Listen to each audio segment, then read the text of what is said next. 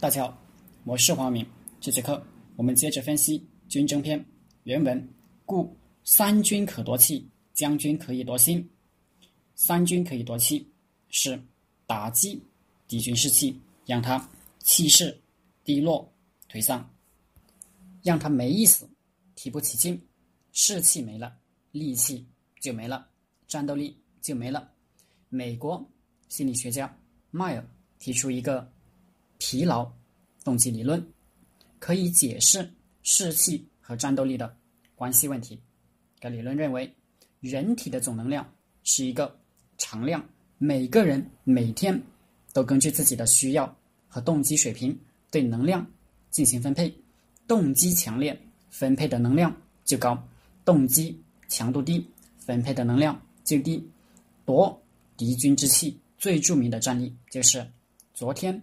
提到《曹刿论战》里的齐鲁长勺之战，齐军一股鲁庄公要战，曹刿说：“未可言摆阵势，擅自出战者斩。”齐军冲不破鲁军军阵，退回去重整旗鼓再来。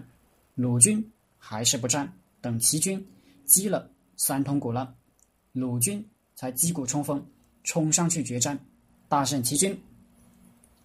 鲁庄公问他原因，他说：“夫战，勇气也。一鼓作气，再而衰，三而竭。彼竭我盈，故克之。齐军一鼓作气，兴奋起来，鲁军却不搭理。搞了三次，他就兴奋不起来了，没气了。而鲁军将士则憋得气足足的，这叫彼竭我盈。同样的战例，三国末期，司马师。”也有过魏将文钦造反，司马师去讨伐他。文钦的儿子文鸯才十八岁，勇冠三军，跟他爸爸说：“敌军远来，趁他立足未定，一鼓击之可破。”他爹不吱声，文鸯就让他的部队鼓噪起来，冲啊，杀啊，鼓噪了三次。文钦还是不下令，文鸯只得退下，跟他爹一起向东撤军。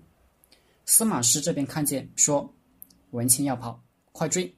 诸将说：“文鸯勇猛，未战而退，恐有埋伏。”司马师说：“一鼓作气，再而衰，三而竭。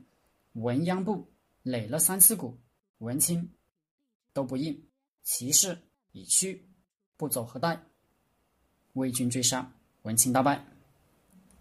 曾国藩也讲夺气，他说：“守城之法，莫过于妙境，就是敌军来，在城下鼓噪，我们不搭理他，安安静静，城墙垛子上，人影也看不见一个，躲在后面监视，他也不敢往城墙上爬，鼓噪几次没有响应，他自己没意思就走了。”司马法说：“战以利久，以气胜。”韦辽子说：“气实则斗，气夺则走。”这就是气势决胜。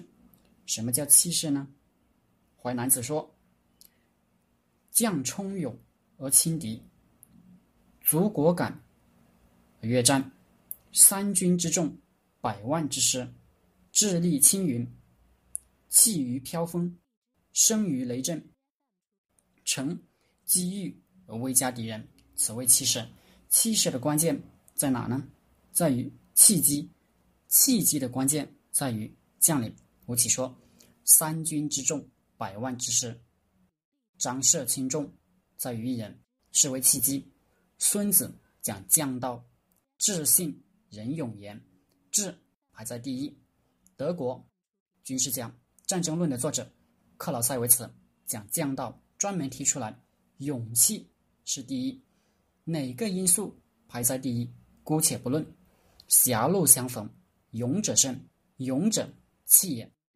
李靖也有论述：守者不止玩其臂，竖其阵而已，臂也守无气而有待焉。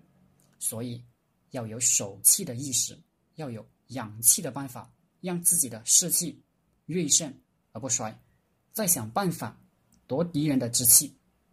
气势是篇大文章，无论我们做什么事，气势都是成败的关键。好了，这节课就和大家分享到这里，大家可以加我的 QQ 微信幺零三二八二四三四二，祝大家。